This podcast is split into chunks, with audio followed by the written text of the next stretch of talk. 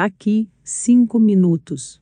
Na quarta-feira, o Facebook anunciou um júri de 20 pessoas, que servirão de analistas contra a disseminação de desinformação na plataforma. O grupo fará parte do Oversight Board, e das 20 pessoas eleitas, curiosamente, nenhuma é especialista em desinformação, ou tem uma carreira comprovada nesse estudo, ou nessa atividade. Com isto, o Facebook e Instagram podem tirar a culpa de se casos conservadores continuem a ser censurados.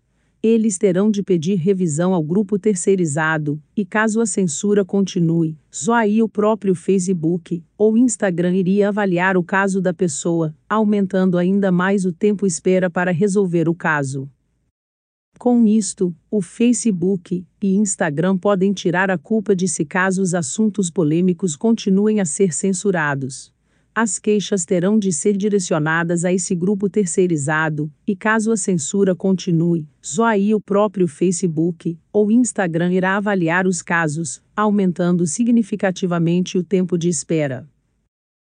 Vários nomes desse grupo chamam a atenção pela tendenciosidade irracional começando pelo brasileiro do grupo, Ronaldo Lemos, que é, adivinhe, colunista da Globo News e Folha de São Paulo, considerados dois dos maiores fake news do Brasil. Coincidentemente, até o desencadeamento da pandemia, ele vinha gravando séries sobre o país do povo de olhinhos puxados onde o vírus surgiu. Ellen Thorning-Schmidt, ex-primeira-ministra da Dinamarca, também parte do grupo, postou em seu Twitter sobre o apoio de Obama a Joe Biden. Abre aspas.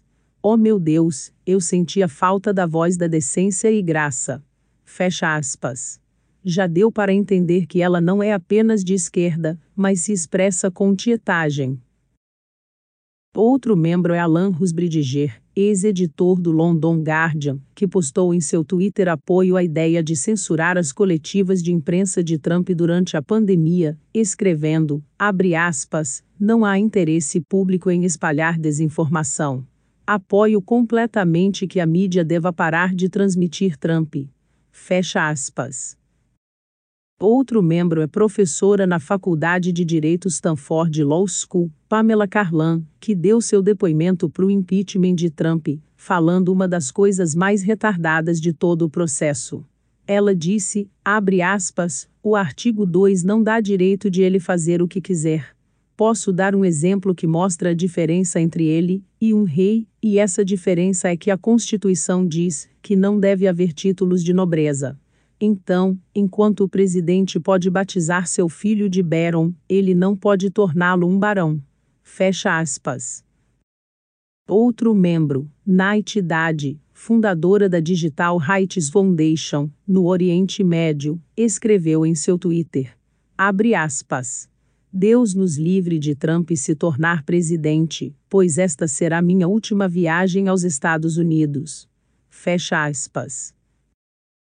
Mais um membro, Nicolas Suzor, professor de Direito na Queensland University, escreveu em seu Twitter, abre aspas, adorei isto, Tim Vogue versus Trump, American Vogue versus Hitler, fecha aspas. Aqui, ele claramente fica entusiasmado com o comparativo de Trump a Hitler. Outro membro é Jamal Green, professor na Columbia Law School, que escreveu também em seu Twitter, abre aspas, está ficando claro que uma tática de Trump é evitar o perigo de se alinhar com babões e criminosos, e então transmitir publicamente seus desejos ilícitos. Fecha aspas. Bom, mencionamos sete nomes, e você poderia pensar, mas são vinte, e os outros? O importante aqui é atentar para a irracionalidade de suas declarações. Não é agressividade, mas irracionalidade mesmo. Trump e Hitler, Trump e criminosos, censurar coletivas de Trump, usar nome do filho dele, para indicar comportamento de rei achando que isso pesaria no impeachment. Se pessoas que fazem tais relações ganham status de jurados, para avaliar o que é ou não desinformação em nome do mundo inteiro, já temos praticamente um terço desse jurado comprometido. A ideia da organização em si é estúpida. O fato de falarmos sobre alguns dos membros é apenas informação extra.